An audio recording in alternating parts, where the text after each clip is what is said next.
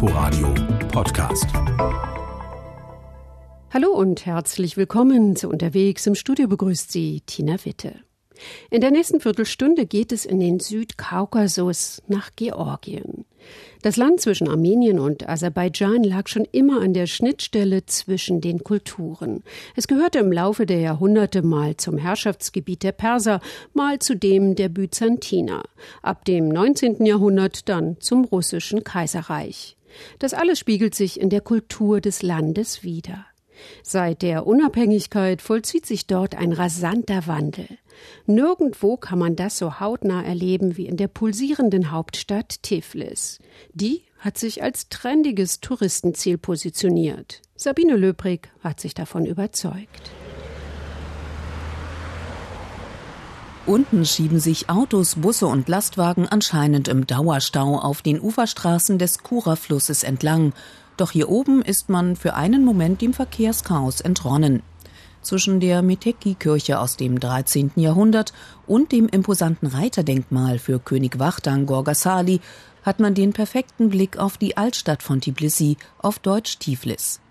Man schaut auf ineinander verschachtelte Häuserzeilen mit bemalten Holzbalkonen in Braun- oder Türkistönen, auf die unterschiedlich hohen Türme und Kuppeln, die dazwischen emporragen auf ein Gewirr von Sträßchen und Gassen, die sich an den Hügel hinaufziehen, auf dem die wuchtige Narikala-Festung thront. Nicht ohne Grund sei dieser Platz als Standort für das Wachtang-Denkmal ausgewählt worden, erzählt Daria, die bei ihren Erklärungen auf Deutsch immer wieder mal ins Englische verfällt. Hier stehen wir äh, mit dem, einem schönen Ausblick auf die Altstadt und auf unserer Seite ist äh, King Wachtan Gorgasali, also der König, äh, der Tbilisi gegründet hat im 5. Jahrhundert. Also der König äh, hat eigentlich in Treta gelebt, in der alten Hauptstadt. Äh, und hier war er auf Jagd mit seinen Menschen. Äh, und laut der Legende hat er hier dieses äh, Schwefel Springs entdeckt, also die, die natürliche Schwefelquelle. König Wachtang, so erzählt es die Legende, habe seinen Jagdfalken aufsteigen lassen, um einen Fasan zu erlegen. Beide Vögel verschwanden, und als man nach ihnen suchte, fand man sie in einer kleinen Schlucht im Wasser einer heißen Quelle gekocht. Und dann haben sie alle mitbekommen, dass hier heißes Wasser gibt. Heiße, heißes von Natur aus. Es gab auch Fluss, es gab auch Wald und Gebirge und diese Wege existierten schon natürlich nicht asphaltiert, aber trotzdem, also es gab die Wege und sie dachten, vielleicht ist es eine gute Location für, für die Stadt. Aber damals gab, war Tbilisi noch keine Hauptstadt, sonst ja eine normale Siedlung. Und dann schon nach dem Tod von diesem König hat sein Sohn die Hauptstadt nach Tbilisi gebracht, weil Mzreta hatte keine so eine günstige Location für Handel und für Krieg auch. Also hier gibt es diese kleine Gebirge und die kann man auch als Schutzwände ausnutzen. Narikala, die Festung oberhalb von Tbilisi, von der heute nur noch ein Teil zu sehen ist, war ursprünglich von den Persern im vierten Jahrhundert gebaut worden. Die herrschten hier, bis König Wachtang das Gebiet eroberte. Kurze Zeit war Tbilisi Hauptstadt des Georgischen Reiches, fiel dann aber im Laufe der Jahrhunderte an Araber, Perser, Byzantiner. Im Mittelalter wurde Tbilisi erneut georgische Hauptstadt und eine der reichsten Städte seiner Zeit. Schließlich führte die Seidenstraße hindurch.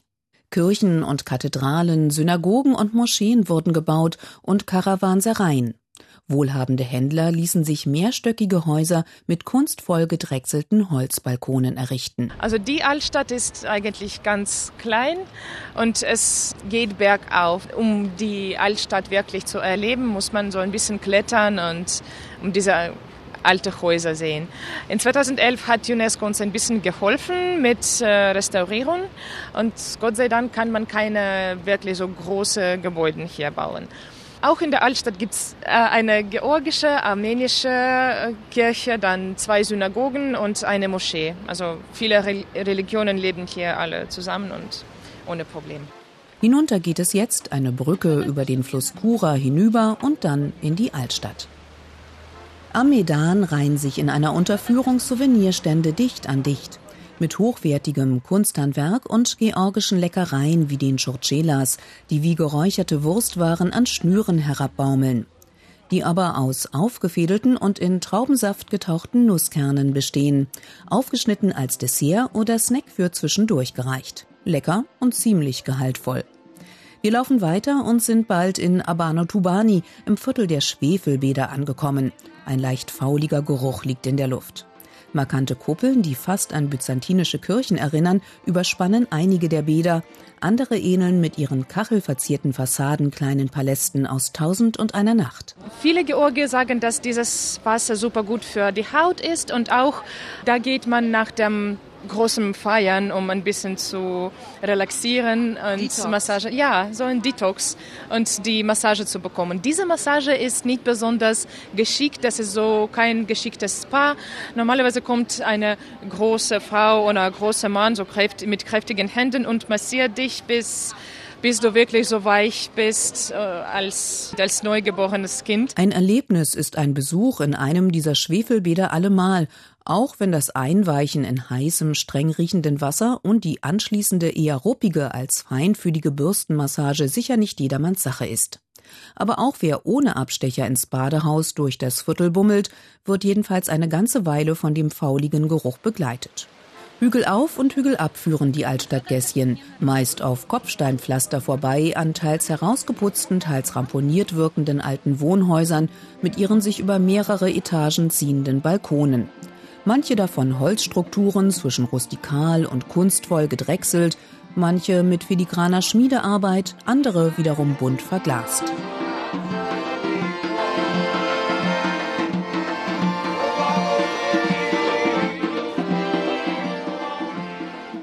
Längst ist hier der Tourismus angekommen.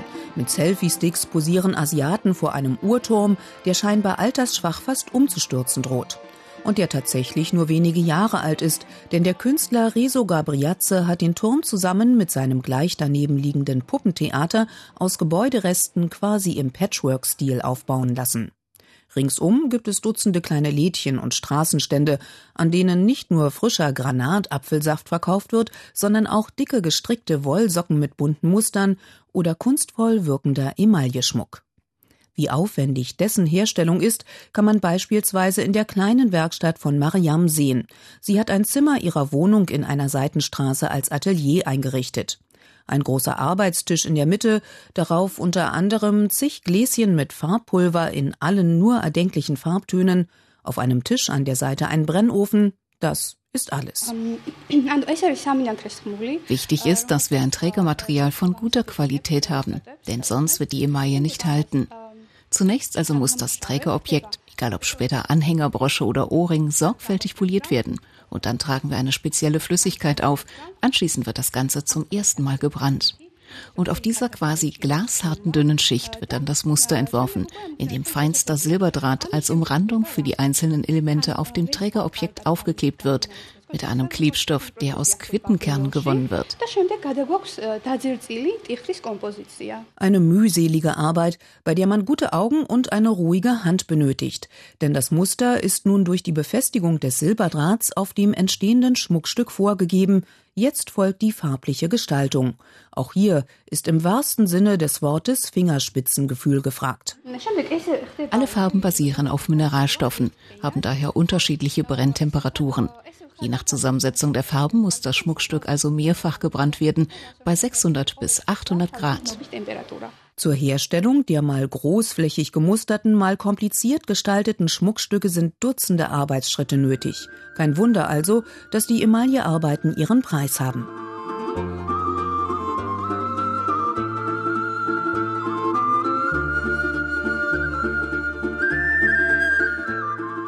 Daria schaut unauffällig auf ihre Uhr. Es gilt pünktlich zu einem Treffen mit dem Autoren Achille Kikotze zu kommen. Der hat Georgien im vergangenen Jahr gemeinsam mit Dutzenden seiner Schriftstellerkollegen auf der Buchmesse in Frankfurt vertreten und wartet jetzt in einem der vielen kleinen Cafés, die in den Altstadtgassen in den vergangenen Jahren eröffnet wurden. Bei hausgemachter Limonade und frisch gebackenem Brot mit Auberginenpüree erzählt Achille von seinem Roman Der Südelefant, eine melancholisch angehauchte Hommage an seine Heimatstadt Tbilisi. everything is very interesting, uh, then uh, it's uh, changing. Wir leben in einer ziemlich interessanten Zeit. Alles verändert sich so schnell. Alte Wertvorstellungen sind überholt, aber es gibt noch keine neuen. Innerhalb des Landes gibt es riesige Unterschiede. Das Leben auf dem Land ist komplett anders als das in der Stadt. Und auch hier in Tbilisi ist das so. Die verschiedenen Viertel unterscheiden sich sehr. Einige Stadtteile sind eher orthodox und traditionell, andere wirken moderner. Es gibt also höchst spannende, sehr unterschiedliche Menschen in dieser Stadt. Und das ist für einen Schriftsteller wie mich großartig. Denn wenn du erst einmal einen Protagonisten gefunden hast, entwickelt sich die Geschichte fast von selbst.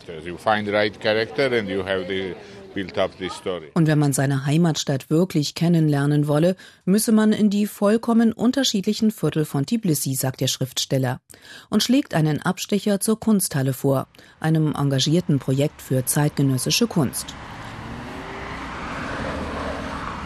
Also geht es über den dicht befahrenen Freiheitsplatz mit der goldenen Georg-Skulptur hoch auf einer Säule, den sechsspurigen Rustaveli Boulevard entlang. Vorbei an Parlament, Nationalmuseum, Shoppingcenter mit verspiegelter Fassade und schicken Hotels. Immer weiter stadtauswärts fahren wir bis in ein Plattenbauviertel, in dem die Zeit stehen geblieben zu sein scheint graue Fassaden, ein paar kleine Supermärkte und vor einem der tristen Häuser Irena Popiaschwili in einem knallorangefarbenen Shirt.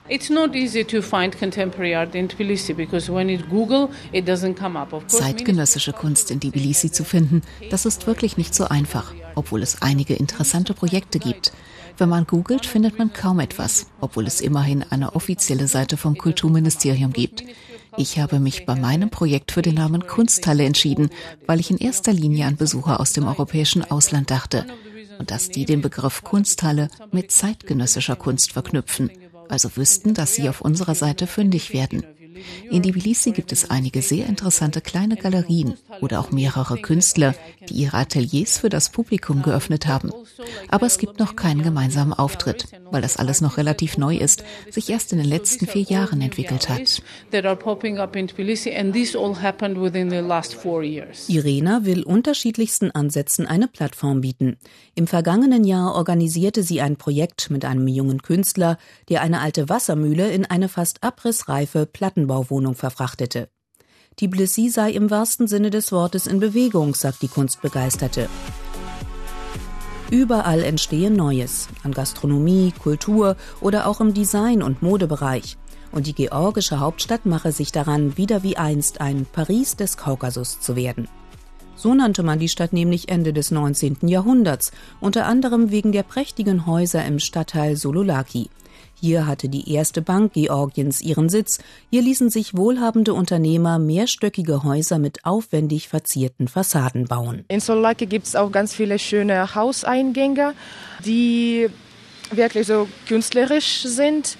Also mit verzierten Decken, mit äh, schöner Schmiedarbeit, mit also sehr, sehr, sehr, sehr hübsche Eingänge. Und ich hoffe, dass sie doch diese Restaurierung und unsere turbulenten Zeiten auch überleben. Zersprungene Marmorplatten auf den breiten Treppen der Aufgänge, bröckelnder Stuck. Die einstige Pracht lässt sich in vielen der Gebäude erst auf den zweiten Blick entdecken.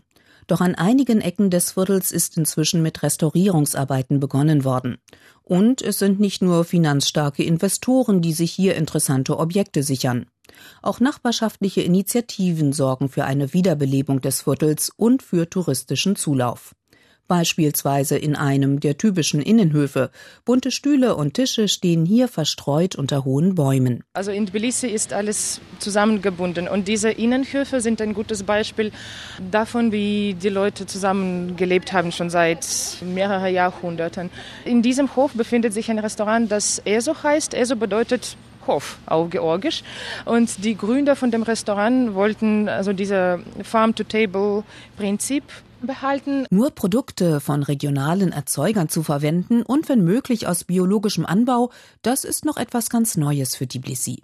Das Konzept des etwas versteckt liegenden Hofrestaurants kommt aber gut an, auch weil die Betreiber hier traditionelle georgische Küche modern interpretieren und damit, wie an vielen Orten in der georgischen Hauptstadt, Altes gekonnt mit Neuem verbinden.